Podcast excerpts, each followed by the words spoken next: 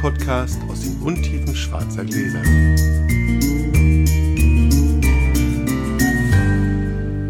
Hallo Sascha. Hallo Felix.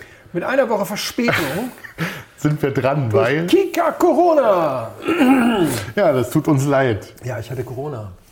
Juhu. Ja, irgendwie ist es so, als, also werde natürlich auch gefragt, wie war es denn? Also ich habe Corona so ein bisschen erlebt wie so eine, wie eine Weinprobe. Das ist, das, Das ist jetzt das irgendwie. ist ein bisschen berufskrank, ich weiß. Aber, aber also es fing irgendwie an mit Schüttelfrost. Okay. Und, und Schüttelfrost ist echt so ein Jungweinaroma. Ja? Also, also so wie jeder junge Weißwein irgendwann mal nach Banane riecht, weil das aber Teil dieses ganzen Themas ist. Daraus kannst du nicht ableiten, ob das jetzt ein guter oder ein schlechter Wein ist. Und Schüttelfrost kannst du auch mit einer Wärmflasche irgendwie beheben. Also da weißt du jetzt noch nicht, was da Was kommt. kommt, genau. Ja? Und den ersten Tag habe ich dann auch so erlebt, so unter so einem, ja, unter so einem Hefeschleier sozusagen. Das war erstmal einfach nur so ein bisschen sehr matschig. Man muss dazu sagen, dass ich von vornherein nicht sehr ängstlich war. Ich bin doppelt BioNTech geimpft und dann Moderna geboostert und überall war zu ja. lesen, das ist die ideale Voraussetzung für, einen- für einen äh, sehr einfachen Verlauf. Und so habe ich das dann auch erlebt. Aber dann am dritten Tag kam dann Corona sozusagen und da hat dann der Wein sozusagen das ganze Potenzial gezeigt. Scheiße. Ja, und, und da habe ich dann verstanden, dass die Leute sagen, das ist eine furchtbare Krankheit. Äh, dass daran zu sterben muss, muss ganz schlimm sein, weil also für die ganz zart Beseiteten, ihr spult jetzt mal 30 Sekunden vor, aber wir sind ja nun alle erwachsen, haben alle schon mal einen Schnupfen gehabt. Also Man hustet ja ab oder also Husten gehabt, man hustet ja ab und man, man, bei Corona funktionieren auch all die Medikamente, die du sonst nimmst. Also du kannst da Hustenlöser, ganz normal Hustenlöser und, na, genau, Ja, und, okay. und Halstabletten, äh, auch mit Lokalanästhetikum und, und, Okay. und so weiter. Und, aber das Thema ist, wenn du abhustest, normalerweise hast du halt so ein bisschen Schleim lösen und dann geht es dir wieder ein bisschen besser. Und bei Corona hast du irgendwie den Eindruck, als würdest du ein Stück von deiner Lunge weghusten. Ah. Also so, als wäre das, was du da weghustest, nicht Schleim, sondern Lunge. aufgeweichtes Ah. Lungengewebe sozusagen. Es ist ja wohl auch so bei den schweren Verläufen, dass das mehr oder weniger in die Richtung geht, dass sich die Lunge auflöst. Aber es, es gibt einen stechenden Schmerz und, Mm. und es ist so ein nicht befreiendes Abhusten. Und das hat nur drei Stunden gedauert, glücklicherweise. Also ich habe diese drei Stunden gehabt. Okay. Ich habe keine Medikamente, also kein, keine Schmerzmittel genommen dagegen, sondern nach drei Stunden war das dann vorbei. Mein Peak war wirklich nach, nach diesen, an diesem dritten Tag. Und dann, ja, großer Wein sozusagen, hat er so angedeutet, was er alles kann. kann, ne? ja. und, und dann halt er sehr lang nach. Das ist, also ich habe im Rekordtempo war ich wieder freigetestet, also Ja. wirklich nach, nach fünf Tagen symptomfrei und sofort auch die Tests dann, dann entsprechend äh, negativ. Aber ich bin immer noch mandelig. Also ich habe So heute auch noch mal eine Stunde Mittagsschlaf gemacht. okay. Und äh, ich war heute auch mal auf dem Golfplatz. Ich war auch mal auf dem Laufband, aber nicht gelaufen, sondern so ein bisschen gegangen. Also Bewegung schnell gegangen, ja, so, ein okay. bisschen, so ein bisschen bewegen und um möglichst dann eben sofort auch abbrechen zu können. Ja, eben nicht jetzt ist, draußen, sondern mal drin. Aber ähm, also doch so einen leichten. Fühlt sich alles, noch- fühlt sich alles nicht so Ja. richtig gut an. Alles noch so ein bisschen, als hättest du irgendwie Mm. eine Strumpfhose über den Kopf gezogen. Man guckt nicht so ganz scharf und so, also nicht so gut. Wir machen, wir tagen heute nicht so lange. Ich habe auch nichts getrunken heute bisher, bis, äh, bis jetzt. Wir können also einfach, würde ich vorschlagen. Also wenn das Gute ist, wenn Felix der Wein heute nicht schmeckt, dann schiebe ich es einfach auf Corona. Genau, genau. Definitiv. ja, aber äh, Omikron ist ja jetzt komplett ohne Geschmacksverlust. Also Ah. das habe ich jetzt auch nochmal gelesen. Ehrlich? Also da ist wirklich kein bekannter Fall von, von Einbuße der Sensorik bei Omikron. Das ist wirklich äh, glücklicherweise komplett Gut für alle Weintrinker, die jetzt nochmal Corona kriegen. Genau, Sozusagen. genau. Wir werden alle Corona kriegen. Das kannst du gar nicht Ja, vorstellen, ja. wie ich mich in Acht genommen habe. die- Eine ich einzige weiß, ich weiß, Begegnung, genau. wo ich dachte, wenn dieser Mensch jetzt Corona hat, dann hast du auch Corona. Und zack, hatte ich auch Corona. Echt? Ja, da hat sich mir jemand so in den Weg gestellt, dass ich dachte, das war so aggressiv. Vielleicht hatte der auch Lust, einfach noch möglichst viele Leute mitzunehmen, so eine Frau. Vielleicht hatte die einfach noch Lust, möglichst viele Leute mitzunehmen. Okay. ist, wir sind ja leider im Moment gesellschaftlich so verfasst. Es ist ein bisschen komisch, ja. Ja. Das stimmt. Naja, komm, würfeln wir hier. Wir sind bei dir, ich fange mal an mit der Vier. Pasch. Vier, nochmal, ja. Noch eine Vier. So. Eine 5. Jetzt darfst du anfangen. Ich fange an. Sehr gut. Dann gehe ich mal rüber und ähm, sage erstmal, Mach das. so, eigentlich wollte ich heute einen leichten Weißwein aus dem Burgund nehmen. Mache ich bestimmt irgendein anderes Mal. Habe mich dann aber umentschieden, weil ich viel Bock auf was Rotes hatte und mache jetzt ähm, einen Vega Sicilia Unico 2007 auf. Oder habe ihn schon aufgemacht und gieße ihn uns jetzt mal ein. Dann schauen wir mal, was, wie uns das gefällt. Sascha, während du einschenkst, darf ich vielleicht einmal ganz kurz drei Sachen zur letzten Folge nachtragen. Ja. Erstens hat mich ein Hörer darauf aufmerksam gemacht, dass es drei Petrus unter 95 Punkten in diesem Jahrhundert gibt. Nicht das habe ich gelesen, ja. Nicht nur 7 und 14, sondern auch 13. 13 hat sogar nur 90 Punkte. Ja. Ein anderer Hörer hat mich darauf aufmerksam gemacht, dass die weiße drei Sterne auslesen von Molitor 89 bzw. 79 Euro kosten, nicht 125. Das ist richtig. Die, die wir hatten, kosten 89, die anderen alle 79. Ich habe irgendwann. Wir hatten das, ich weiß, wir hatten ja, irgendwann mal ich was das. Mal, und das ist, äh, ich habe das einigermaßen rekonstruiert. Ich habe gar keine weißen drei Sterne, ich habe grüne drei Sterne. Ich finde Monitor, ja fein, hat noch viel besser als Ja, ja, das stimmt. Und da war es dann irgendwann so, dass es hieß, die kostet jetzt 125, aber Monitor setzt seine eigene Preispolitik gerne mal außer Kraft, wenn er irgendwas besonders lecker findet. Sagt er, das ist viel zu billig, das machen wir jetzt teuer. Oh, ja. Und das war, wenn ich das richtig rekonstruieren konnte, eine 17er 3 Sterne Feinherb okay. Auslese, Zeltinger Sonnenuhr, die 125 kostete. Und dann bin ich ausgestiegen. Die kosten aber auch das, mittlerweile das wieder stimmt, 89, die hast du, die hast du tatsächlich von mir gekauft, weil wir die nämlich bei Mövenpick gekauft haben. Zum Original. Ich habe hab sie aber nicht gekauft. Die, die war mir angeboten worden vom Weingut, aber ich gesagt, nee, Ach so, aber ich habe genau. Bin ich raus. Aber das, das stimmt, die habe ich nämlich auch. Das war nämlich, nämlich, äh, ich weiß gar nicht, ob es 7 oder 17 war. Jedenfalls war das. 17 war, das, war wohl die letzte, wo es mal 125 Also es war auf jeden Fall, genau, es war auf jeden Fall teurer und kam dann, das war auch irgendwas Spezielles. Genau. Und, und die waren nämlich dann wirklich teuer, das ja. ist wohl wahr. Also 89 und 79 kosten die Weißen, die, die wir da hatten, waren 89 und das ist natürlich vollkommen richtig. Im Kontext dessen, was da so alles aufgerufen wurde, ist das normal. In dem Zusammenhang noch eine andere Sache. Ich habe letztes Jahr eine 16er Niederberg Helden GG oder ein 16er Niederberg Helden GG wahnsinnig gefeiert. Das gab es bei der Villa im Park, Abendveranstaltung vom VDP in Wiesbaden und da ja. habe ich einen Insta-Post gemacht und jetzt hatte sich Gero gemeldet, der hat sich das gekauft und sagt, war das hat er jetzt getrunken, beste GG, was er in seinem Leben getrunken hat. Er ist jetzt nicht super erfahren, sagt er, aber er hat schon ein bisschen Erfahrung und kann das schon so einigermaßen einordnen. Und weil Gero jetzt schon der Dritte ist, der mich angesprochen hat, äh, und ich festgestellt habe, das gibt es immer noch zu kaufen. Stichwort, wie, wie gesund ist unser Feinweinmarkt? Also, Lisa Niederberg Helden GG von Schloss Lisa, 16er, ja. gibt es noch. Ich kriege kein Geld dafür, Leute. Bei mindestens zwei Händlern habe ich es gesehen. Es gibt es nicht mehr zum Abrufpreis von 32,50, sondern der eine will jetzt 33,50 oh, und der andere will 36,50. Ist ja unverschämt. Ja, aber das stimmt. Immer, und es ist ein, also wenn ihr auf dem Niveau trinken wollt, wie wir da jetzt bei dieser Probe getrunken haben, das dann kann ich das dringend empfehlen, weil wir viele Hörer haben, die keine Keller haben und sagen, ja. ich kann das immer nicht. Der Wein ist trinkreif, der hält auch noch 15 Jahre, aber der Wein ist trinkreif, der Wein ist ja, granatengut. Und deswegen auch der Appell an die anderen Hörer, die einen Keller haben. Leute, jetzt haltet euch zurück, guckt erst am 1. April, ob immer noch was da ist und kauft dann. Ja. Lasst jetzt mal den Vortritt, weil wenn da jetzt in den nächsten Tagen was verkauft wird, das sind alles Blindflughörer. Ja, ja, das stimmt. Das die liegen so da jetzt seit ja. fünf Jahren, die liegen da noch ein paar Tage weiter. Das würden sie jedenfalls tun, ja. Und deswegen lasst mal, weil wir hatten neulich einen Fall, da hatte ich so einen Wein, der war extrem selten und dann hat mir ein Hörer ganz stolz erzählt, dass er die acht in Deutschland noch erhältlichen Flaschen alle gekauft hat. Ah. Das bringt nichts, die liegen bei ihm im Keller und fehlen anderen Leuten. Das stimmt. Ja, also Manchmal ist es schön, wenn man bei ein paar Sachen ja, mal so ein bisschen also wartet. Vor allem bei sowas. jetzt ein reines Blindflugding ist, Leute, 16er Niederberg Helden GG für die, die sowas unbedingt mal haben wollen und alle, die selber einen Keller haben, halten sich zurück. Und ab 1. April dann meinetwegen feuerfrei, was da ist, genau. können wir kaufen. Einer hat nämlich noch ganze Sechser-Kartons davon. Ehrlich? Könnt, ja, ja, da könnte man was, könnte man was. Googeln könnt ihr das alle selbst. So, das wollte ich noch sagen. So. Sehr gut. Wir machen erstmal Cheers, genau. Ich habe es gerade schon gesagt, ich wollte eigentlich was anderes einschenken, habe mich dann aber aufgrund meiner eigenen, meines eigenen Bedürfnisses umentschieden. Mhm zu hoffentlich was, zu hoffentlich was Gutem. Ja. ähm, das schauen wir mal.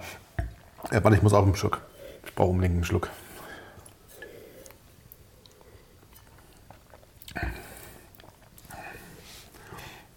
Frisch aufgemacht, keine Luft mhm. bis jetzt. Also kann vielleicht sogar noch, muss man mal gucken. Geschichte. Geschichte ist so ein bisschen, also heute Geschichte ist ein bisschen, ich, ich, muss, ich muss ein ganz kleines bisschen politisch werden, gar nicht so sehr, aber weil es mich, mich tatsächlich beschäftigt hat. Wir wissen alle, Krieg in der Ukraine, schlimm, furchtbar, furchtbar, furchtbar, furchtbar. Mhm. Und total von Arsch. Was mich aber in, in, in dem Zusammenhang tatsächlich ähm, so ein bisschen durch die Bank getrieben hat, ist, ist, ist, ist sozusagen das das Thema Demokratie und Demokratieverständnis sozusagen, wie man ein bisschen das ist ein bisschen weit weg von also ein bisschen weiter weg vom Krieg jetzt, aber so, so, mhm. so grundsätzlich so dieses Thema Demokratieverständnis und Demokratieleben so was also ich bin ja kein sehr parteiaffiner Mensch. Ja. Ja, also du mehr. Also du, du sagen wir mal, also du warst sozusagen, oder? Nicht. Ja, weiß ich nicht. Ja. Vielleicht hatte ich das ja, ich hätte das Gefühl gehabt. Ja. So, so. Und was mir jetzt aber durch, den- was mir beim, beim paar Sachen so durch den Kopf ging, das waren ähm, einmal so dieses, diese ganzen Hilfsaktionen und aber auch dieses Verständnis für, für politisches Miteinander und wie man sozusagen auf bestimmte Sachen reagiert. Ich versuche mal das ein bisschen in Worte zu fassen, ähm, so was mir so durch den Kopf ging. Also ich hatte ja immer früher das Gefühl, man lebt Demokratie, ebenfalls in den früheren Jahren, indem man sich beteiligt an einem demokratischen Prozess. Ja, indem man sozusagen vielleicht über eine Zugehörig Ja. Zugehörig- Zugehörigkeit einer Partei ähm, sich Mühe gibt, politisch Einfluss zu nehmen. Ja, so, so grundsätzlich. Ich habe aber in der Zwischenzeit immer das Gefühl, also bitte, bitte korrigiere mich, das ist ja wirklich nur so, ist ja wirklich nur so ein Gefühl. Ich habe immer so ein Gefühl, ähm, dass, dass sich das alles so ein bisschen versplittert, dass es das, also dass man, dass jeder für sich was machen möchte. Dass, dass aber dieses, dass dieses Gefühl, wir machen demokratisch was zusammen und wollen was verändern, gar nicht mehr so richtig gar nicht mehr so richtig stattfindet. Es gibt ganz viele Leute, die ganz viel machen wollen. Das, ist, das stelle ich nicht außer Frage. Ja. Das finde ich auch zum Beispiel äh, Sprung. Ähm, bei diesen ganzen Hilf Hilfsaktionen für die Ukraine finde ich großartig. Ja. Also dass ganz viele Menschen das Bedürfnis haben, sie wollen unbedingt helfen und das, ich finde es auch total richtig. Ja. Aber ich dachte bei so Sachen auch immer, es ist total schlau, wenn man das mit Organisationen macht, die sich bei sowas wahnsinnig gut auskennen. Ja, also wenn man zum Beispiel Das hat Vorteile. Also es ver ver vermindert die Reibungsverluste. Genau, es vermindert die Reibungsverluste und es ist so, dass das dass vielleicht sogar mehr ankommt. Ja? Jetzt hast du das, also ich merke das sozusagen an allen Ecken und Enden. Es gibt in der Schule Aktionen, es gibt ähm, von der Klasse eine Aktion, es gibt von der Schule eine Aktion, es gibt hier in der Nachbarschaft eine große Aktion. Und zwischendurch hörst du dann immer wieder hier aus der Nachbarschaft, zum Beispiel, da fahren die selber mit dem Auto runter und bringen die Sachen hin. Ja. Wo ich immer denke, naja, aber ist es denn jetzt tatsächlich so richtig schlau? Und das Gleiche sozusagen bei, der, bei, bei dem Demokratieverständnis, dem Mitmachen bei, einer, bei, einer, bei einem politischen Prozess. Ja? Also ist es denn schlau, dass alle was für sich alleine machen? Dass jeder sozusagen eine kleine Bürgerinitiative gründet ja? oder ähm, eine kleine Hilfsorganisation für sich selber gründet und Sachen irgendwo hinbringt. Ja? Und ist es denn nicht, Ja. ist, ist es denn nicht, ist es denn nicht schlauer, wenn man auch manchmal, auch wenn sie vielleicht manchmal festgefahren sind, ja, also Strukturen, nehmen wir das Deutsche Rote Kreuz, Riesen, Riesenorganisation, mit Sicherheit auch mit einem großen Wasserkopf, ja, Ja, aber, wahrscheinlich, aber, aber leisten ja auch durchaus. Ja. Ja. Und also wirklich großartig teilweise. Was heißt teilweise? Also bei dem, was ich weiß, leisten sie grundsätzlich großartig. Ja, Mhm. egal, ob es jetzt Blut ist oder helfen. Ähm, ich hatte nämlich, wo, wo ich drauf kam, waren, ich hatte ein Interview mit der Deutschen Bahn, ähm, mit, mit, aus jemand aus dem Vorstand. Und ähm, da war es tatsächlich so, dass die so ein bisschen, dass er so ein bisschen erzählte, ja, und ähm, es ist schwierig, also es gibt in, in, gab in München ganz groß ähm, eine ganze Messehalle voll, äh, voll, voll Hilfsgütern, die da sich irgendwie angesammelt hatten. Und jetzt hat er aber in München ein Riesenproblem, die natürlich irgendwo hinzukriegen alleine. ja. Weil sie natürlich das irgendwie aus allen Ecken und irgendwie zusammengekriegt haben und sowas. Und haben dann bei der Deutschen Bahn gefragt, die natürlich geholfen haben, die dann hintenrum wieder ein anderes Problem haben. Sie kriegen es nur bis an die ukrainische Grenze, weil andere Spurbreite und äh, also alles schwierig. Aber, aber keiner greift mehr so auf diese harten, auf diese alten Strukturen zurück und, und verlässt sich darauf, sondern jeder denkt, er macht es besser alleine. Weiß ich in diesem Fall nicht Also so ich bin- genau. Also ich, also, bin, ich, weißt ich du, was weiß, ich will? woher du kommst. Ich sehe das, ich sehe das in Teilen ähnlich. Ich denke auch, dass es hat ein bisschen was mit Kompromissbereitschaft zu tun. Also im politischen Diskurs merke ich einfach, dass die Leute äh, erwarten, dass ihnen und ihren Ideen zu 100 Prozent entsprochen Ja, wird. genau. Und das ist natürlich, dann darfst du nicht mehr in eine Partei eintreten. Du musst dann musst du selber Partei sein. Ja, du musst Kompromisse machen. Es gibt auch in Parteien Flügel, die sich gegenseitig unterschiedliche äh, Positionen um die Ohren hauen und du kannst keine Partei, die dich zu 100% Bilden kann. abholt. Du musst Genau. in die Partei gehen, die deine wichtigsten Punkte so Ja. abbildet, wie du das willst und dann musst du damit leben, dass sie unter Umständen bei Arbeitnehmer oder Arbeitgeber oder sonst was für Fragen andere Positionen vertreten als du. Dann musst du dich da dann dementsprechenden Flügel vielleicht anschließen. Bei der Ukraine bin ich mir im Moment nicht so sicher, weil ich in letzter Zeit äh, in letzter Zeit ist Quatsch.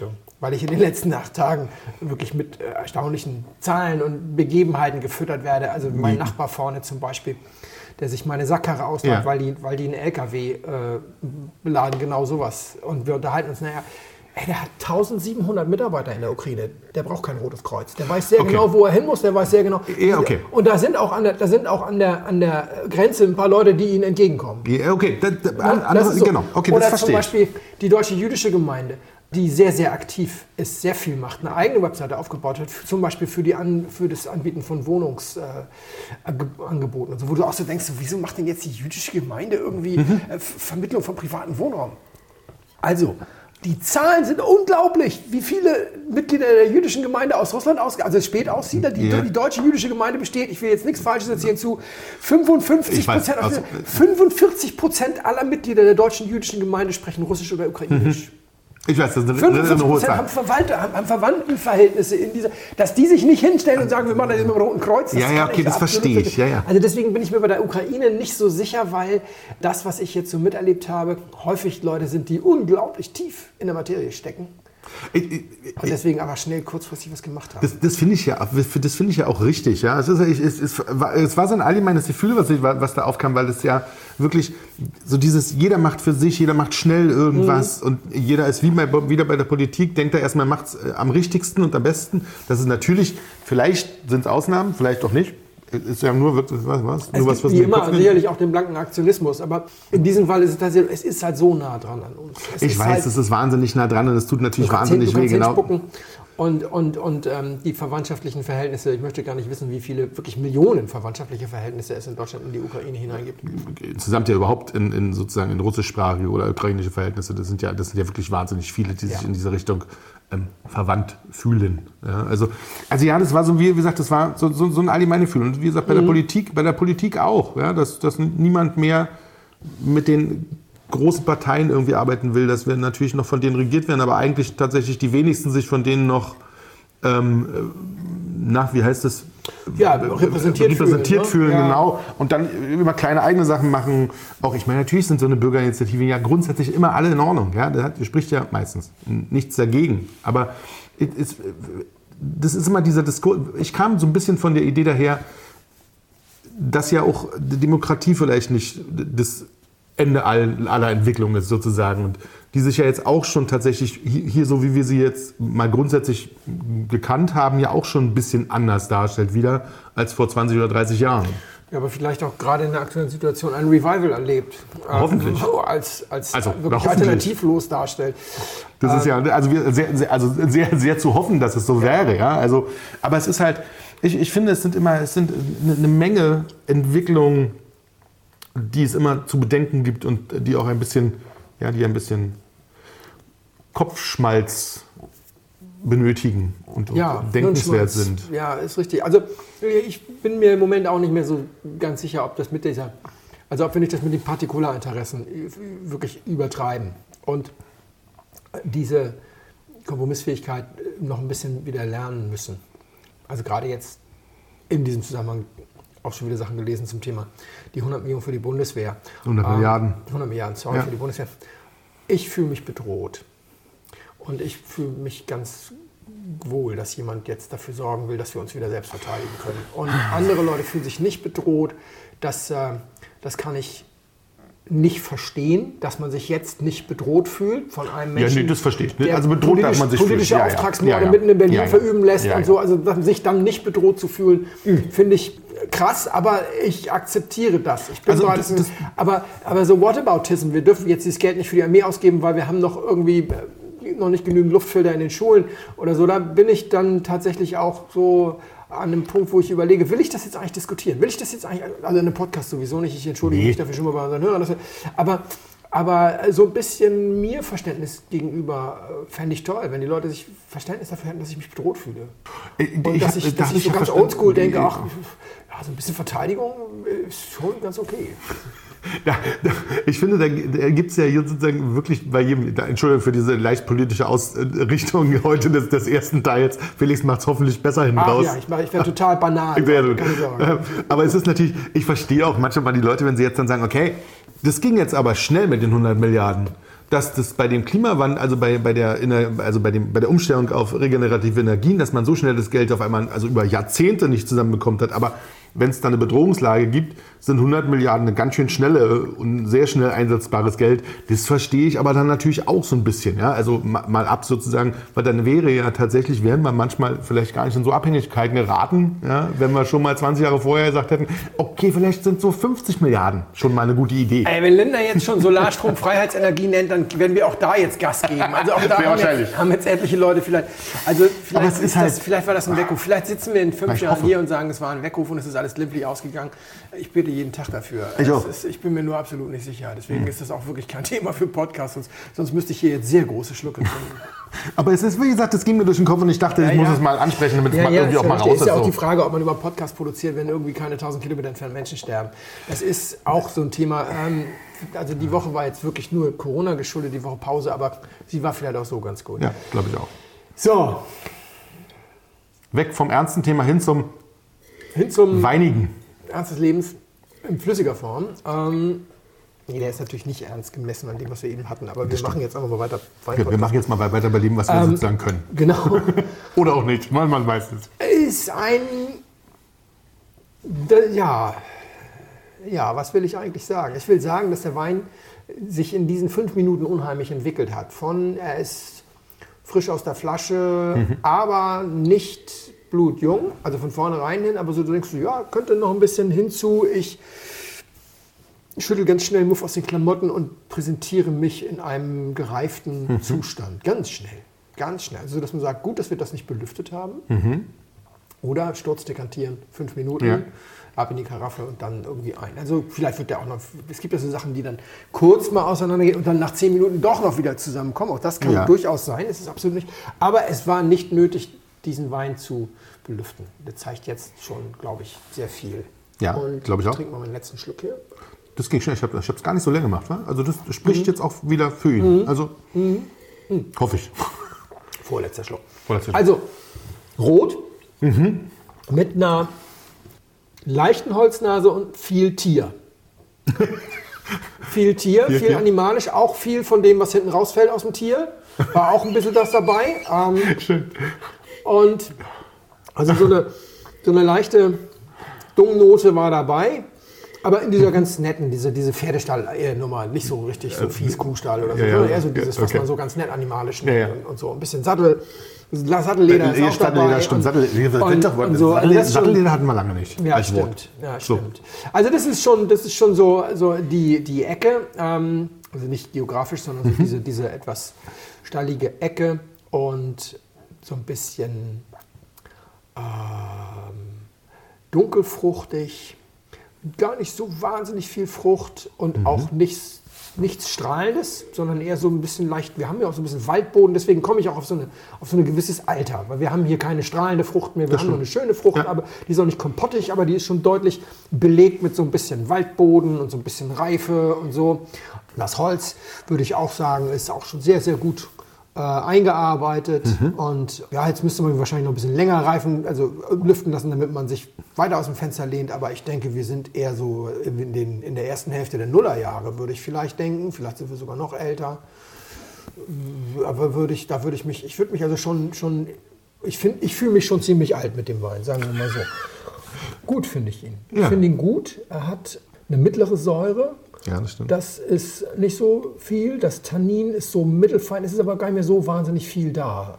Er hat so eine ganz schöne Phenolik noch so dabei, die ich aber nicht so in dem Bereich Holz und Tannin nehme, sondern so eher so in dieses ja, so mhm. phenolische. Und er ist, wie gesagt, so der dunkelfruchtig, eher schwarz als rot. Eher schwarz, das stimmt. Und ja, dann haben wir so ein bisschen spicy ist er auch, so ein bisschen Zedernholz. Und dann hatten wir den Sattel, hatten wir schon.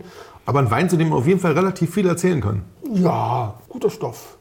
Nicht, nicht ganz groß, da fehlt so ein bisschen die, das, ja. dazu tänzelt er nicht genug und so. Ne? Ähm, da könnte er noch ein bisschen, bisschen lebendiger sein sozusagen, aber, aber schon sehr gut.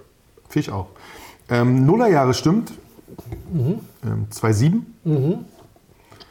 Liegt immer sehr lange, ehe er überhaupt auf den Markt kommt. Das ist jetzt ein Jahrgang, der als leichterer Jahrgang sozusagen früher auf den Markt gekommen ja. ist.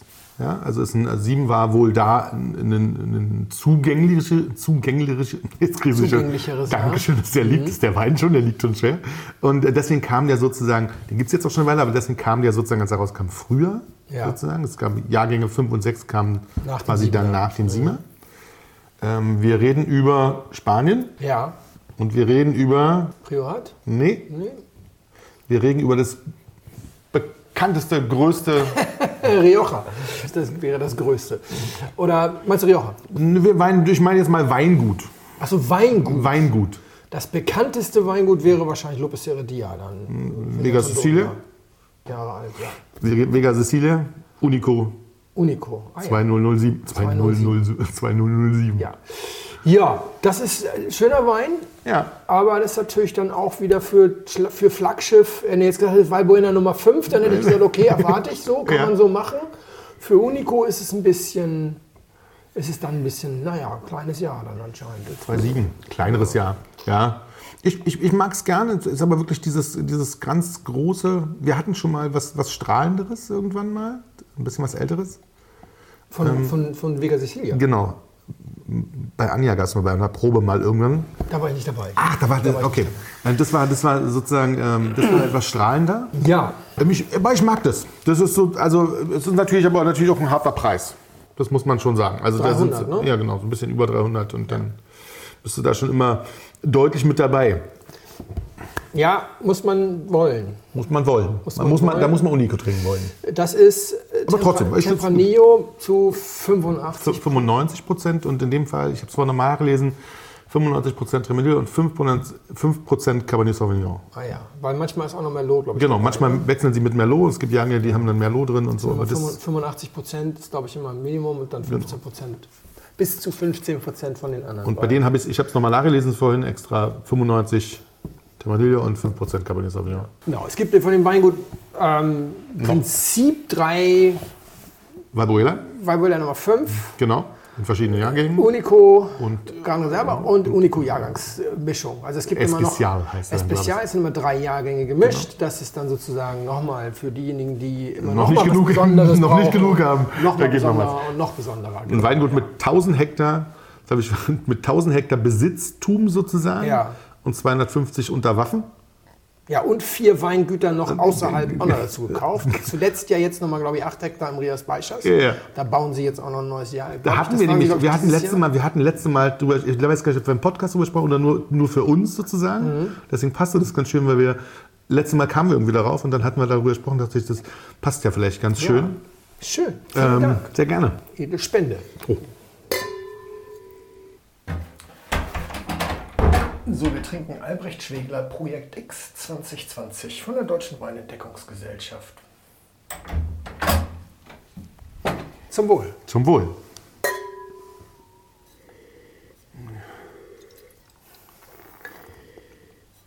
Boah, erstmal hier. Ich habe ein neues Projekt am Start und bin sozusagen unter die Weinhändler gegangen. Naja, nicht, nicht ganz, aber so ähnlich. Projekt. Projekt Felix wird Weinscout bei Vipino. Ja. Wieso, weshalb, warum? Erzähl, ich erzähle der, der Reihe nach. Von all den Dingen, die ich mache, gibt es nur eine einzige Sache, zu der ich bisher ausschließlich positives Feedback bekommen habe. Also egal ob Buch, Podcast, Webweinschule, einzelne Videos, Artikel im Blog, du hast immer irgendjemand, der die Sache, nö, der sie auch mal nicht so gut findet. Und sagt, ja, das war jetzt nicht dein stärkster Artikel. Einer dieser Kritiker bin ich auch selbst. Also ich meine, ich gucke auch mal schon mal, was ist jetzt wie und wo und Okay. was. Und, so. und deswegen finde ich das besonders schön. Beim den beiden Weinpaketen der Webweinschule habe ich noch nie negatives Feedback bekommen.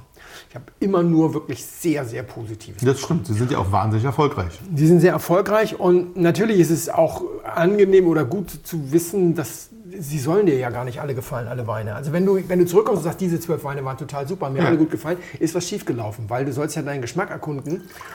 Das Wasser stimmt. nachgießen hier. Das, das stimmt, das hast du immer schön erklärt. Das fand ich, das hast du tatsächlich Und dann, muss, also, da müssen mindestens zwei, drei Weine dabei sein, die du nicht so gut du? findest. Genau. Sonst, ist, sonst magst du alles. Dann brauchst du dich nicht weiter mit Wein zu beschäftigen. Das ist auch der Grund, warum es kein drittes Paket gibt. Es gibt immer wieder die Frage, willst du nicht noch ein drittes Paket machen? Weil im Buch habe ich sozusagen noch ein drittes Dutzend zusammengestellt mit Weinen, die man machen sollte. Und der Grund, es sind zwei Gründe. Zum einen, also das erste Paket kostet, glaube ich, 99 Euro. Das ist also ungefähr bei 12 Flaschen 8 Euro pro, Das ist ein sehr Flasche. fairer Preis, das ja. zweite weiß ich ehrlich gesagt, ich glaube 149. Da bist du aber dann bei 12 Euro pro Flasche. Wenn da eine Flasche nicht gefällt, wenn da ein Wein nicht Ist gefällt, es nicht das, so schlimm. Nö, ist das völlig in Ordnung. Also Genau. das, ist, das ist ein fairer Preis für, für die Erkenntnis. Das, das, Acht bis da, 12 da sagen wir Euro. schon drüber. Ja, in der Tat. Und wenn du jetzt aber ein, ein drittes Paket haben würdest, wenn ich eins zusammenstellen würde, das würde 300 kosten. Und das wären so lauter Weine 25 Euro aufwärts. Und Ja. da dann zu sagen, ja, du hast jetzt 30 Euro ausgegeben, aber sei doch froh, wo hast du wenigstens was gelernt? Hm, äh, die Mhm. Könnte ich- Botschaft ist okay, aber ich muss die nicht aussprechen.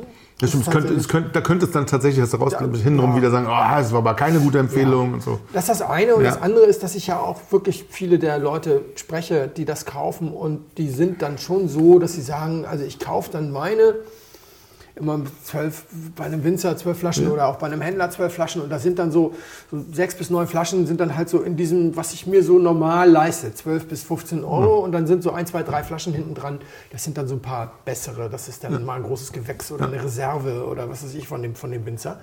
Und dann kaufen die also zwölf solcher Flaschen über einen Zeitraum von fünf, sechs Monaten. Warum muss ich die jetzt irgendwie mit so einem Paket quasi zwingen, das alles an, an stimmt. einem Tag zu kaufen und so? Ja. Und dann, die trinken das auch nicht binnen zwei Wochen. Das liegt dann da und dann haben wir eben schon drüber gesprochen, viele haben keinen Keller und so. Nee, habe ich gesagt, mache ich kein drittes. Aber dann kam jetzt eben die Idee, dass ich äh, was kuratiere für, für Vipino. Und da habe ich gedacht, ey super, jetzt kann ich alle Fliegen mit einer, Klappe schlagen. Also erstmal, wie kam es überhaupt? Ich, als ich das Projekt Sommelier Info gestartet habe, habe ich mit meiner lieben Freundin Nicoretta viel zusammen dazu gearbeitet. Die war damals Vizepräsidentin der Sommelier Union und es Magst du ganz kurz noch was zu, zu Sommelier Info sagen? haben wir, glaube ich, Haben wir schon mit- ja, es ist schon live. Ne? Gut, okay. Kann auch man gucken, Videos wenn es euch und interessiert, da, genau. Und, und Nicole hat mir viel, viel geholfen und ich hatte auch überlegt, ob wir das zusammen machen, aber dann sagte sie irgendwann zu mir, du, ich habe einen neuen Job. Äh, Die war eigentlich beratend und hatte auch eine eigene kleine Agentur und alles Mögliche und hat dann auch gesagt, ich gehe zu Vipino und werde da kaufmännische Leiterin. Und Okay. Dann habe ich gesagt, super, toi, toi, toi. Und dann haben wir uns im Rheingau getroffen letztes Jahr. Und dann hatte sie schon angefangen, hatte sie so ein bisschen erzählt von dem Job und sagte halt, die sind wahnsinnig erfolgreich und da sind jetzt mittlerweile irgendwie 42 Mann und die brauchen jetzt einfach jemanden, der diese ganzen Prozesse mal strukturiert. Und das ist jetzt eben ihr Job und da hat sie viel Spaß. Und dann hat sie mir das Konzept noch so ein bisschen geschildert. Bis dahin war Vipino für mich Deutschlands größter Primitivo-Händler. Also mehr hatte ich jetzt nicht abgespeichert. Ist ja, glaube ich, sind sie, glaube ich, auch wirklich Deutschlands größter Primitivo-Händler. Und Lugana-Händler. Sehr münchenlastig. Auch alles, was Okay. in München gern getrunken wird, kannst du bei Vipino rauf und runter kaufen. Und ähm, Die dann erzählte sie mir halt dieses Konzept, dass, sie, dass die eben mit so Scouts arbeiten, mit Soms und, und, und, und, und Publizisten, die eben ihr eigenes kleines Portfolio da haben, ihren eigenen kleinen Shop in einer Abführung. Und dann habe ich gesagt, hey super, man kommt in mein Portfolio. äh, das war aber nur so ein Spruch. Nur wer frech fragt, kommt vorwärts. Das war nur so ein Spruch, aber sie fand das total klasse und, und sagte, hey, das finde ich eine super Idee. Und dann hat sie tatsächlich Michael Liebert direkt gefragt, der da quasi inhaltlich verantwortlich Okay. Ist und der, den ich auch kenne und der das Blog kennt und, und sagte, hey, das wäre super und so. Und dann haben die sich tatsächlich gemeldet. Haben gesagt, hey, lass uns mal Nägel mit Köpfen machen. Lass mal nicht so hier so ein lustiger Spruch und hö, hö. Und dann kommen die wieder, sondern lass mal wirklich machen. Und dann war, in der Zeit war eben diese ganze RAF-Geschichte Ja. äh, hier bei uns gekommen und ich habe hier die ganze Zeit große Reden geschwungen über Weine, die man alle in Deutschland nicht kaufen kann. Ja, stimmt. Ja, kann man leider nicht kaufen. Oh, ich muss den. Beweis nicht antreten. Ups, kann man nicht kaufen. Ja, kann ich viel erzählen hier. Und da hatte ich dann, als wir dann unser erstes Gespräch hatten, habe ich mich echt nochmal noch mal hingestellt und habe diese beiden Folgen, auch vor allem die beiden Folgen, diese RAF-Folgen gehört und habe das mal aufgeschrieben, was da so alles kam. Und dann habe ich das gesagt und Michael ist ein ausgesprochener Italien-Weinkenner. Und mein erstes Portfolio ist sehr Italien-lastig, weil wir auch viel über Italien gesprochen Ja. haben. Ist auch Portugal dabei, Spanien auch, aber ist auch und der, der hat gestrahlt, der fand das total super. Er sagte, hey, wir müssen wir unbedingt machen. Und ähm, Geil. die, die Idee der Vipino ist, äh, das ist auch eine ganz faszinierende Geschichte. Also im Prinzip haben die es geschafft, aus Versehen das zu gründen, was alle Venture Capital Geber in letzter Zeit irgendwie in Deutschland versucht haben und nicht geschafft haben. Also es ist so ein, es ist so ein Weinhändler, der hat so Flash Sale äh, Elemente, der hat so curated Shopping Elemente mit irgendwelchen Songs, die dafür irgendwas stehen und so und es gibt ganz viele äh, Versuche, das zu machen. Wine in Black und Sommelier Privé und 99 Bottles, wie die alle heißen. Alle haben es versucht. Die meisten sind tatsächlich richtig gegen Pleite gegangen. Einige haben es so mehr oder weniger halbwegs in die schon. Profitabilität geschafft und mussten sich dann irgendwie gesund schrumpfen. Und bei, bei Vipino war das so, dass die einfach mit mehreren Leuten gesagt haben, wir wollen Wein importieren, weil es dann so viel billiger ist. Also Michael Liebert kennt der eine oder andere vielleicht, ist, ist ein Sommelier, der auch viele Shops beraten hat und Michael Lieberts Preisgenusspunkte waren immer sehr umstritten und so. Er hat bei Ronaldi damals angefangen in den Nullerjahren und da hat den Laden richtig groß gemacht. Die haben dann ein paar Fehler gemacht, deswegen sind die heute nicht mehr größter Italienhändler Deutschlands, aber die waren schon richtig auf dem richtigen Wege und Michael immer vorne mit dabei. Und dann ist er aber wieder irgendwie in München aktiv gewesen und hat dann so immer privat auch Weinrunden wo veranstaltet. Und seine Tipps kamen immer gut an. Und häufig hieß es dann so, ja, können wir das nicht mal irgendwie gemeinsam bestellen? Und dann haben die angefangen, sowas zu bestellen. Und dann gab es das Problem, dass der deutsche Zoll nur einen Importeur akzeptiert. Du kannst nicht sagen, hier sind fünf Leute, die importieren gemeinsam und du musst auch immer abrechnen mit einem. Sondern haben die tatsächlich eine Gesellschaft gegründet, zu fünft. Haben die eine GmbH gegründet und gesagt, wir machen jetzt hier die Vipino GmbH wir importieren jetzt einfach immer so. Und dann haben die angefangen und haben sich erstmal voll in die Nesseln gesetzt, so sagen sie das zumindest in ihrer eigenen Firmenhistorie, weil erstmal die fünf Leute, die das gegründet haben, dachten, da können wir alle einkaufen. Und du weißt ja, wie das ist, dann denkst du, du bist jetzt der Einkäufer, findest den Wein toll, sagst du super, verhandelst du, kaufst du ein, stehen die sechser Flaschen da, denkst du, sag mal, war ich besoffen an dem Abend, so richtig lecker ist das gar nicht stehen die sechs Flaschen da, ja? Scheiße, ja. Blöd. Hat man also dann nach kurzer Zeit festgestellt, so funktioniert das irgendwie nicht. Und hat wohl Michael dann die Gesamtverantwortung übertragen für die Sortimentsbestimmung. Okay. Jemand anders macht irgendwie so ein bisschen Abwicklung. Okay. Und dann fing das an, sich so ein bisschen besser zu entwickeln, sozusagen. Und und die kaufen immer ganze Paletten und ich habe ja schon mal vor einer Weile erzählt, wie, das, wie, sich das so, wie sich die Preise so wunderbar vermehrfachen. Ja? Mhm. Wie also so ein Wein, der 5 Euro ex-Keller kostet, dann nachher für 17 Euro im Regal steht. Ja. Und, und was du da sparen kannst, wenn du das holst und wenn du auch immer nur ganze Paletten holst. Ja, das stimmt. Und so. Ne? Und mittlerweile sind da, wie gesagt, 42 Leute und die holen Paletten über Paletten. Die haben schon ein eigenes Zwischenlager bei Mailand, irgendwie, wo die Sachen dann aus ganz Italien hingebracht werden und dann cool. nach oben. Weil dann nach einer Weile kam dann der erste andere Som und sagte, hey, ich habe hier auch so einen Wein, den ich gerne, ihr macht doch, ihr könnt das doch abwickeln und so. Und ich bringe ja auch meine eigenen Leute mit. Also wir machen 600 Flaschen auf die Palette, 400 kannst du mir direkt vor die Haustür stellen. Da habe ich direkt meine ganzen ja. Kuddels und so, die wollen das auch alle haben. Die 200 wäre schön, wenn ihr vielleicht und ja. so. Ne? Und dann haben die gedacht, Mensch, das ist doch ideal. Und dann haben die das eben so gemacht, dass sie eigene Weinscouts haben, zum Beispiel Steffen Maus, der hat diese wunderbare Website Italiens Weinwelten, also ja. kein Som. Äh, Thomas Ravenborg, den eigenen großen Laden in Spanien, Spanien speziell, großer Laden in Hamburg, ja, ähm, Toni Aguado war da früher. Da, da habe ich meine ganzen ersten Spanien-Erfahrungen gemacht. Der selber importiert, aber keinen Online-Shop hat. Und, und der quasi so zwei, drei seiner, seiner Lieblinge dann da mit reingebracht hat. Und, mhm. und ähm, da kannst du also die ganzen Berner Wellebar-Sachen zum Beispiel sehr, sehr günstig kaufen mittlerweile. Die früher hat er die selber exklusiv importiert und jetzt geht er halt ein Teil dadurch. Und der Weinpunk äh, war da und, und äh, Nicole hat selber einen eigenen Shop. Und ganz spannende Leute und ja. die ganz spannende Sachen machen und die total freie Hand haben und die eben aber immer auch ein bisschen eigene Leute mitbringen. Also in meinem Fall jetzt eben Blindflieger. Ja. Also ihr fragt ja immer, wie, könnt ihr, wie können wir dich unterstützen? Ja, logisch, Leute. Können wir da mal zum Beispiel diese ersten Weine, ich erzähle euch auch gleich, welche das kauft. Und was die eben auch gemacht haben, die haben von vornherein immer gesagt, wir machen also die arbeiten mit durchgestrichenen Preisen und so ja. weiter und so weiter schon. Wir machen das immer relativ günstig. Wir haben kein Venture Capital drin, wir brauchen keine Riesenmargen. Mhm. Hier muss niemand reich werden. Die meisten haben nur einen eigenen Daytime-Job. Mittlerweile, die hatten, glaube ich, alle vor, sie wollen irgendwann umsonst trinken. Also ein bisschen mehr als das haben sie erreicht. Ja, ja, okay. Dann waren sie Meiningers Weinhändler des Jahres 2020, waren sie dann auch. Und wie gesagt, jetzt über 40 Leute. Und, geht ähm, wohl. Das geht wohl. 20.000 Newsletter-Leute. Und das ist dann tatsächlich so, wenn der Wagen, wenn die Palette auf den LKW geht oder wenn die Palette ins Zwischenlager kommt, dann geht, die Newsletter, geht der Newsletter raus und das Ding live. Und bei einigen Sachen sind, ist die Palette verkauft, bevor sie irgendwie hier angekommen ist. Optimal, es, besser, besser geht's nicht. Ne? Ne, bei ja. anderen ist es ein bisschen, dauert es ein bisschen länger und so weiter und so weiter. Und äh, ich kriege natürlich Geld, logischerweise. Und, ja, hoffentlich. Ähm, aber das haben, die, das haben die halt wirklich gut gemacht, weil die haben jetzt einen Einkauf, der wirklich nur die Logistik macht und die Preisverhandlungen und dafür sorgt, dass die Ware wann ja. wo ist und so, die überhaupt nicht aktiv werden. Es kommt auch keiner zu, der sagt, willst du den vielleicht in ein Portfolio nehmen, da könnten wir jetzt einen guten Deal machen, der wird uns gerade günstig angeboten. Null. Die gut. werden nur aktiv, wenn ein Scout kommt und sagt, ich will diesen Wein. Und dann sagen sie, ist das darstellbar oder ist das nicht darstellbar. Das ja. wird dann durchkalkuliert. Und auch wenn du einen Wein hast, wir werden nachher ein paar sehen, die dann ganz exklusiv in Deutschland sind, wo du denkst, so, naja, jetzt könntest du doch einen Euro mehr machen. Es mhm. gibt ja keinen Vergleichspreis. Dann sagen die, nee, Ne, wenn wir das Ding holen, weil äh, richtig Geld verdienst du natürlich, wenn die zweite Palette kommt. Die erste Palette, ja. das musst du alles einpflegen in die Systeme, ja. fotografieren, bla bla bla. Und wenn der jetzt gut ist und richtig gut läuft, dann machen wir das von vornherein zu Konditionen, wo eben kein anderer kommt und sagt, haha, wir haben ja so viel Marge gelassen, da rauschen wir mal rein und machen mal. Ja, wir, gehen, wir segeln von vornherein hart am Wind. Auf die Art und Weise haben wir dann das Problem auch nicht, dass sich Leute später dann über betuppt fühlen, wenn dann auch ja, der Wein auf einmal billiger auftaucht oder sowas. Schade. ich werde ja. ein bisschen was ab vom, vom, vom Preis, da wäre es manchmal schön, wenn aber nein, nee, ist, ist, ja, ist, ja, ist, ja vollkommen, ist ja vollkommen in Ordnung. Und was sie eben dadurch haben, sie können sich das deswegen leisten, weil die haben ja quasi, der Einkauf wird erfolgsbasiert bezahlt. Hm. Also und ich kann mich mit denen aber darauf einigen, weil die Weine, die wir jetzt haben, die habe ich auf Reisen kennengelernt. Und diese Reisen haben irgendwelche Konsortien bezahlt. Ja, also ich habe da, also ich ja, muss da jetzt ja, keine Kosten genau. gehen. Ich bin auch nicht dahin gefahren, um Wein einzukaufen, sondern immer drüber zu schreiben. Und ich habe dann häufig auch schon drüber geschrieben oder hier im Podcast ja, drüber berichtet und so.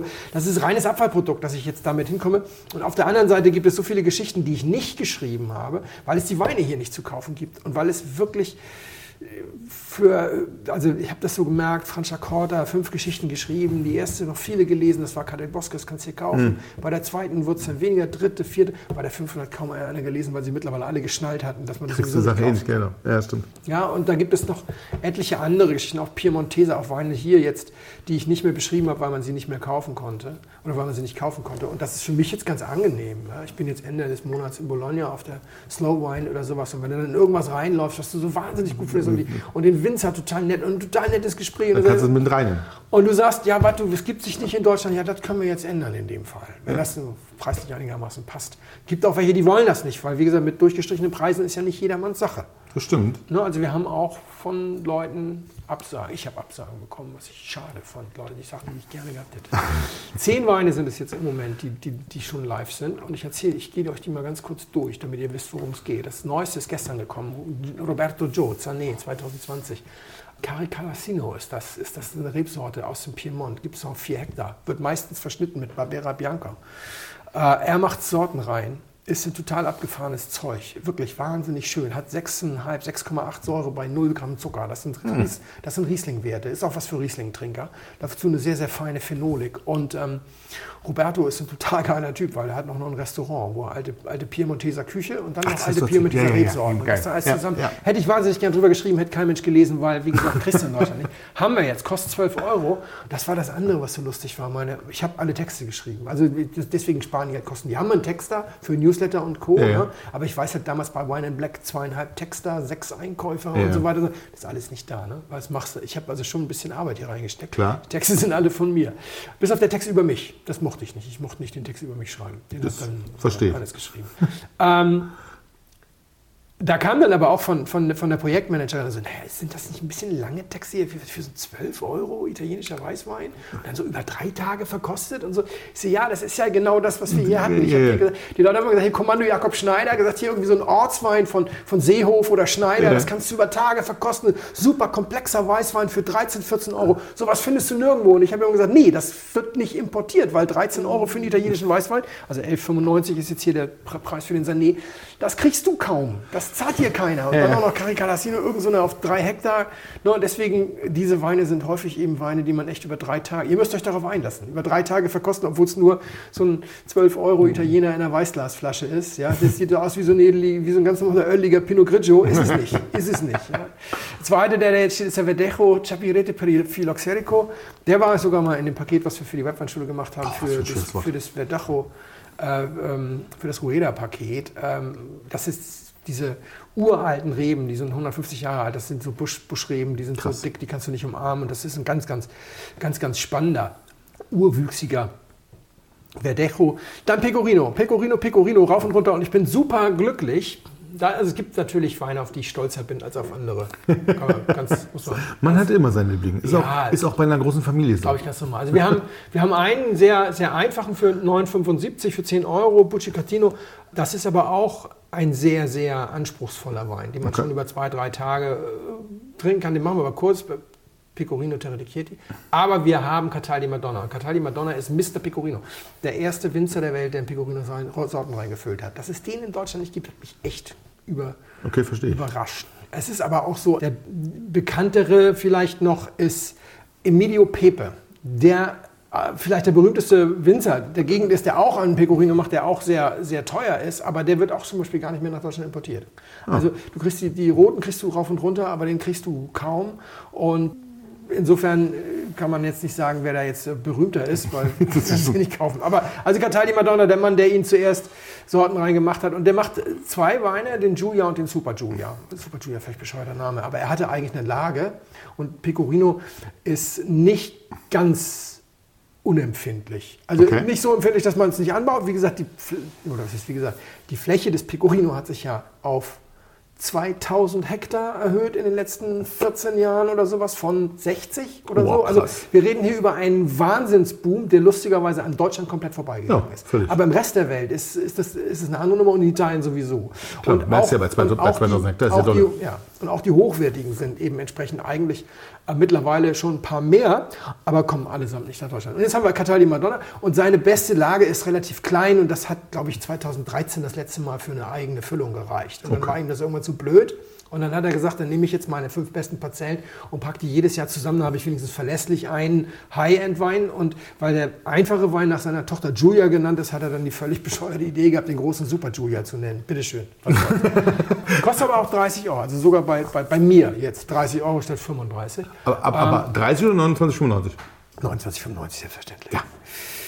11,95 kostet der einfache und der ist auch schon wahnsinnig Die gut. Julia. Die Julia. Und das ist schon echt, das ist schon wirklich ein Wir hatten die übrigens, wir hatten die übrigens, haben die getrunken, wir haben die getrunken und die waren wirklich gut. Das stimmt. Ja. Kann man, kann man nicht drum herum reden, das war wirklich gut. Das ist echt gutes Zeug. Dann haben wir Encruzado und da bin ich super glücklich auch. Also neben äh, Cataldi Madonna, das andere super tolle Ding ist Soito. Und jetzt muss ich tatsächlich mal so ein bisschen sagen, Leute, ihr müsst euch dann auch ein bisschen beeilen, weil bei Soito haben wir die allerletzten Encruzado Reservas bekommen. Da haben wir tatsächlich die letzten 240 gekriegt, die letzten 40 Kartons. Und da sind jetzt auch schon nur noch 148 Flaschen von da. Äh, Das wird der erste sein, der weg ist. Und der wird dann auch nicht nachkommen, weil das ist jetzt, der wird Alles dann alle. erst in zwei Monaten, ja, der, der neue Jahrgang gefüllt. Also es lohnt sich sowieso jetzt einfach da morgen zehn Flaschen zu kaufen, von jeder eine. Wunderbar, alles gut. Und ähm, eventuell, kommt noch, eventuell kommt noch von Roberto Joe noch der Schaumwein relativ schnell rein, dann nimmt ihr den. Sonst kann ich, muss ich ehrlich sagen, eine Flasche habe ich nicht im Sortiment, nämlich den Grillo von Donna Fugata, weil Michael den in seinem Sortiment hat. Ah, ihr könnt aber über die Sortimente hinweg kaufen. Ihr Nein. Kauft, doch, ja. Also wenn ihr meine 10 nehmt, dann nimmt ihr noch den Grillo dazu und dann nimmt ihr vielleicht auch noch Der Grill ist übrigens auch gut, das stimmt. Das ist, dann ja, nimmt, ja. ihr noch, nimmt, ihr noch, nimmt ihr noch einen, ähm, einen Wein von Zarate, den kriegt ihr dann bei Thomas Ravensborg im, im Sortiment und habt ihr zwölf Aber Flaschen. erst. Aber erst nachdem ihr meine zehn Genau, Oder ihr nehmt aber direkt zwei, zwei, Flaschen doppelt.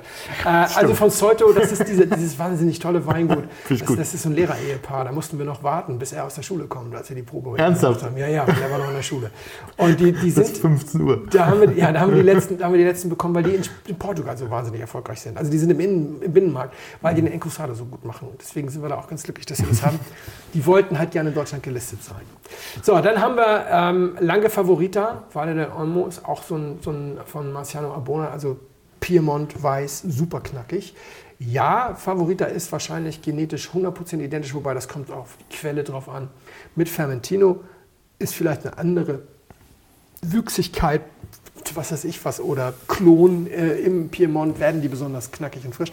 Wir haben in Roero Anais, darüber haben wir gesprochen, dass es natürlich Bono Giacosa gibt, als einen, der dir zeigt, was das kann. Aber hier haben wir dann auch nochmal was anderes von Renesio. Das ist ein Weingut, das fünf verschiedene Roeros macht. Also die wirklich all in sind in Sachen Roero. Wir haben dann schon so die, die Päpste und sowas schon versucht irgendwie ranzuholen. Und dann Gavi die Gavi, darüber haben wir damals auch gesprochen, Bruno Breuer, bei denen war ich, das ist dieser Wahnsinns, wo ich gesagt habe, es gibt ja diesen Etiketta Nera von, von äh, Soldati, die, die ähm, immer so als überdrüber, und das stimmt gar nicht, eigentlich ist Bruno Breuer der, der überdrüber Gavi, der kostet aber auch ein bisschen Geld, was kostet der? Kostet 20,75. Und anderthalb Jahre Hefelager und das, das ist ein Brecher, den, kannst du, den musst du über drei Tage trinken, weil das echt ein ziemlich, ziemlich spektakuläres Zeug ist. Also das sind meine Weine, das sind bisher alles nur weiße Weine. Ich hab's. Tatsächlich. Rot, ja. Rot kommt auch noch, Schaum kommt auch noch. Ich weiß halt immer nicht, ich brauch, muss auch erstmal ein Gespür haben, Klar. wie unsere Leute so, so reagieren, weil es wird natürlich ganz wesentlich an äh, Hörer und so sich richten, das Angebot. Wir haben all diese Weine besprochen, fast alle diese Weine in den RAF-Folgen. Besser als Riesling heißt die Folge, ich weiß nicht mehr, welche Nummer das ist. Da, sind- da geht es um Pecorino, da geht es auch um, um äh, Cari Calassino und, und Encruzado. Wir haben auch einen Encruzado ja schon mal im, im Podcast, Podcast gehabt von Udaka. Und der Udaka, Chef-Önologe, ist der Önologe von Soito. Das heißt also, ist, das ist dieser Typ, der für diese Dachgenossenschaft auch mal eine Millionenauflage macht. Oder eben auch nochmal nur ein paar tausend Flaschen. Und der bei Soito dann auch mal ein paar hundert Flaschen macht. Also sich da so richtig austobt. Das sind genau die Sachen, die ich schon immer mal näher bringen wollte. Und für euch alle echte Hinweis, ich weiß, man denkt dann, man ist ein bisschen blöd, wenn man anfängt, so ein 12 Euro Weißglasflasche italienischen Weißwein über drei Tage zu verkosten, aber macht es mal, es lohnt sich bei all diesen Weinen. Hier, mach mal noch ein Stück rein, bitte. Ja, ich mache noch ein Stück rein. Also wir trinken Weißwein. Nee, tun wir nicht. Scheiße. Tun wir Entschuldigung. nicht, ja, nee, das ist ja in Ordnung. Also der Winzer sagt, äh, die Temperatur möge man doch zwischen, wie sagt er, zwischen Speisekammer und Kühlschrank wählen. Und das ist so. Ich habe ihn vor zwei Stunden aus dem Kühlschrank genommen, aber ich bin da ein bisschen durch die Kälte hergekommen. Okay, aber dann, dann trinken wir, okay, dann trinken wir Rotwein. Dann, okay, aber dann ist es tatsächlich, dann, dann komme ich besser hin, tatsächlich. Weil ich war jetzt bei Weißwein, war ich tatsächlich so, dass ich dachte, okay, das ist weiß, ist aber ziemlich, ziemlich kräftig, ja, Ja. und hat, bei Weißwein hätte mir jetzt ein Tick mehr dieses, dieses frische, fruchtige, Ja. in Anführungszeichen, gefehlt, ja. Dann finde ich das jetzt, dann muss ich jetzt einmal noch mal ganz kurz neu drüber nachdenken, weil Mach mal und erzähl ein bisschen was dazu. Es ist auch kein so super klassischer Rotwein, Ja. weil wir hier einen Anteil weißer Trauben mit drin haben. Ah. Wie wir das so ganz klassisch kennen von der Rhone. Früher. Ja, früher, genau. Früher auch aus dem Chianti, das ist vorbei, das ist mittlerweile verboten. Und auch in Teilen Kaliforniens, Neue Welt wird das manchmal auch gemacht. Vor allem in der Kombination von Syrah mit Viognier. Genau, das äh, gibt es immer noch ein bisschen manchmal. Ist ja. immer noch ein ja. bisschen. Ist hier aber weder Syrah noch Viognier. Sondern wir haben hier 25% weiße Trauben. 25 Prozent. 25% weiße Trauben mit rein, Okay. aber dann auch wirklich mit, mit vergoren. Okay. Also die weißen Trauben sind dann ganz komplett mit vergoren wie rote Trauben. Okay, also Rot, er, er hat eine, dann, hat- dann, hat, dann muss man es anders sagen, der hat eine sehr gute Struktur, Ja. ja die wirklich ähm, sich schön trägt durch diese Kühle so ein bisschen mit rein. Das Mhm. ist wirklich ganz angenehm, weil es sich dann ähm, oh, lange hält. Tatsächlich, ja, es hält sich Ja. wirklich extrem lange im, im, im, im Gaumen, also im hinteren Rachen, finde ich. Also da hast du dieses, dieses, ist, ich weiß gar nicht, ist es ein Gefühl von Säure? Das hat eine schöne Säure. Soll, genau deswegen sind die weißen Trauben dabei. Die sollen Ja. Säure geben. Ja. Und die geben Säure. Und die bleibt. Und das ist aber keine so, eine- ist keine so eine, so eine, keine so eine, so eine Aufstoßsäure, Ja. sondern die ist nur hier oben so, weißt du? Also so im oberen, so einem oberen Ansatz. Das finde ich sehr angenehm. Und es hat ja auch wirklich dann einen guten Grip. Es ist immer noch so, dass ich mir nicht fruchtmäßig da überhaupt nicht, also es ist wahrscheinlich auch durch Rot und Weiß, habe ich keine Ahnung, wo wir da, wo wir da hingehen. Es Also- ist leicht fruchtig. Es ist leicht fruchtig, es Ja. ist ein bisschen rotfruchtig, finde ich schon. Ja. Aber es ist auch eine Rebsorte, die nicht immer super duper fruchtig sein muss. Sie kann auch einfach mit so einer, also sie hat häufig noch so eine Kaffee- und Tabakwürze oder vor allem Tabakwürze und so eine, so eine, ich sag mal, so eine braune Würze, die finde ich ist hier auch noch da und die äh, überdeckt auch die, die generische Frucht so ein bisschen. Das finde ich ganz gut. Auf der anderen Seite ist die Weißweinfrucht nicht gedetscht. Also wir haben hier nicht so eine Maische Ja, vergorene stimmt. Weißweinfrucht. Ja, ja. Das ist 0,0, sondern das ist tatsächlich, Ja. da kommt einfach noch so eine gewisse Gelbfruchtigkeit, würde ich das mal nennen, mit rein. Das ist, ja, also ich löse das mal so ein bisschen auf, weil das Darf ist, ich, darf ich vorher sagen, ja. dass ich das als, ich glaube, also ohne dass ich das Ja. despektierlich sagen möchte, Ja. finde ich, dass das ein wahnsinnig guter Terrassenwein ist, wenn es jetzt wieder warm wird. Also dieses, weißt du, wenn, wenn, wenn, wenn, Ja, wir bei dir, jetzt- wenn wir bei dir auf der Terrasse sitzen und dann abends, da scheint die Sonne noch mal so ein bisschen und dann zwischen wir so ein Ding schon, auch mal schnell leer. Ja, ist aber auch seit fünf Tagen auf, weil Okay. das ganz jung, 2020 ist Okay, der Jahrgang. okay. Habe ich den extra dann, also nachdem wir das ein paar Mal jetzt irgendwie nicht so, äh, oder ich das nicht so geschickt eingefädelt hatte, habe ich ja den letzten, letzte Ja. Woche war, war ja auch drei Tage auf. Ja. Also ich fange jetzt an, äh, die Sachen tatsächlich dann nur für so mal drei, vier, fünf Tage Ja, wenn sie so jung sind, macht das wahrscheinlich dann auch wirklich tatsächlich Sinn. Vor allem, wenn, wenn ich dann selber das irgendwie, oder der Winzer es empfiehlt oder wie auch immer. Das ist der neue Projektwein der Weinentdeckungsgesellschaft. Und die, Ah. Reb, die Rebsorten sind Lemberger und Riesling. Lemberger und Riesling. Genau. Da wäre ich im Leben nicht drauf gekommen. Nee, das ist Al Albrecht Schwegler und äh, der Wein heißt Projekt X. Und äh, die. Schwegler, was sagt mir? Schwegler das sagt ist mir. ein Superstar. Ja, Schwegler sagt mir Der was. Vater hat auch irgendwie 0,18 Hektar gehabt oder sowas und im Nebenerwerb. Und er hat das jetzt ein bisschen aufgeblasen auf ein paar mehr Hektar. Jetzt ist das ein richtiges Weingut sozusagen. Die waren vor allem mit rotwein schon immer Superstars. Der Vater hat, hat da für enorme Furore gesorgt. Ist aber völlig außerhalb unserer normalen Blase. Aber ist halt wirklich, ist wirklich schon Okay. Ganz, ganz weit vorne. Und die Idee in hier jetzt in der Projekt äh, Wein, Weinentdeckungsgesellschaft, äh, wer das alles nicht kennt, wir haben Google. letztes, letztes Jahr einen gemacht und Genau. bei mir auf dem Blog werde ich noch ein paar Links auch noch legen zu alten Geschichten von mir. Ich habe die Weine seit Anbeginn begleitet. Und hier geht es darum, einen Rotling zu machen Ja. Bei dem dann aber vergessen wird abzupressen. Also sozusagen. Und also Rotling ist ja eine Art von Rosé in Deutschland, die aus roten und weißen Trauben gemacht wird. Und genau wie Schillerwein. Das sind die beiden, die wir haben. Die werden gemeinsam eingemeischt und dann werden sie irgendwann abgepresst und deswegen sind sie Rosé. Du darfst sie sogar auch schon mal anfangen zu vergären. Und es gibt keine gesetzliche Bestimmung, wie, wie dunkel, rosa oder rot so ein Rotling werden darf. Es ist ein Rosé eigentlich. Ja. Aber, Aber wenn du vergisst, ihn abzupressen, wenn du aus Versehen erst nach fünf Tagen presst, dann hast du natürlich einen Rotwein. Also theoretisch könntest du auch eine AP-Nummer dafür kriegen. Was du dann allerdings natürlich nicht machen darfst, ist hinterher Flugblätter verteilen, auf denen steht, haben wir absichtlich gemacht. Wenn du vorher behauptest, haben wir aus Versehen gemacht. Das Ja, geht nicht. Okay. Deswegen ist der gar nicht erst angestellt worden, sondern wird direkt als Landwein gefüllt. Du darfst aber trotzdem Rotling hinschreiben. Aber äh, andere bezeichnungstechnische äh, Dinge bleiben dir, bleiben dir verwehrt. Verwehrt, zum, ja, Beispiel, okay. die- zum Beispiel Rebsorten und so. Glaube ich, darfst du nicht mit draufschreiben. Details könnt ihr alle lesen, wenn ihr den Wein gekauft habt. Es gibt, glaube ich, hoffentlich noch welche, weiß ich nicht. Kann aber auch sein. Es, also Magnums gibt es auf jeden Fall noch. Und die haben das dann geschichtet, wirklich Lemberger und dann eine Schicht Riesling und dann wieder eine Schicht Lemberger. Die haben vorher die Trauben probiert, bis sie sich auf Richtig übereinander legt. In den Tank quasi, zack, erst die und.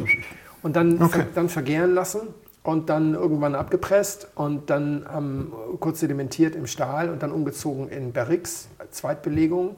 Das sind die alten Fässer von Gantenbein, warum auch immer. Also die, die kommen, das, da, ist, ein, da ist einmal Pinot drin. Nein, das war Weil Gantenbein, der- das sind genau, keine schlechten Fässer. Der hat die Nee, auch der, der, nee, die hat, ja- der hatte mal ein Praktikum gemacht, das steht Ah. irgendwo im Text. Und deswegen kriegt er jetzt die alten, teilweise die alten Fässer. Und dann, und dann wenig, wenig gemacht, einfach zugeguckt, wie das wird und dann unfiltriert, ungesch- geschwefelt, minimal geschwefelt. Das ist, äh, aber wenn du so gesundes Lesegut hast und so hygienisch arbeitest, brauchst du auch nicht mehr viel Schwefel.